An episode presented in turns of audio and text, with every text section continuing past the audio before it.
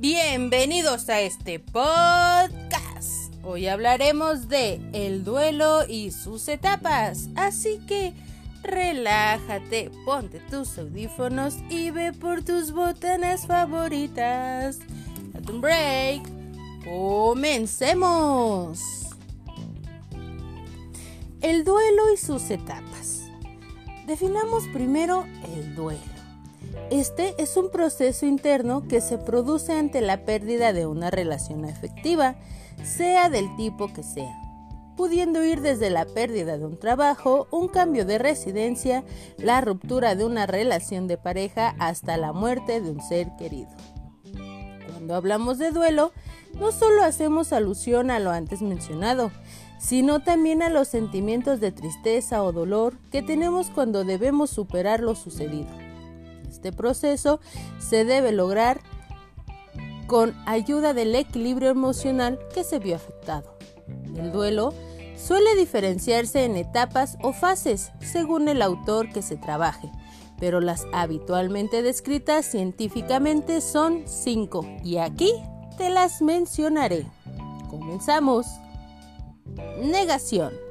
Dificultad para aceptar la pérdida y ausencia de la persona querida, objeto o situación, la cual puede causar impacto emocional ante la noticia, siendo esta tan grande que se llega a sentir una especie de anestesia emocional que le impide contactar con lo ocurrido. Rabia. Es común que aparezcan sentimientos de rabia, pueden ir dirigidos hacia la situación que lo causó, o también hacia una persona aun cuando no tuvo nada que ver. Incluso se puede presentar hacia uno mismo por el sentimiento de culpa de lo sucedido. Negociación. En esta etapa, la persona se plantea que se hubiese podido hacer para evitar la pérdida, cualquiera que ésta sea. O también se indaga en pensar qué se podía modificar para retrasar lo sucedido Además, en momentos previos o después de la pérdida, se recurre a alguna deidad para negociar, quitar la pena o evitar la pérdida.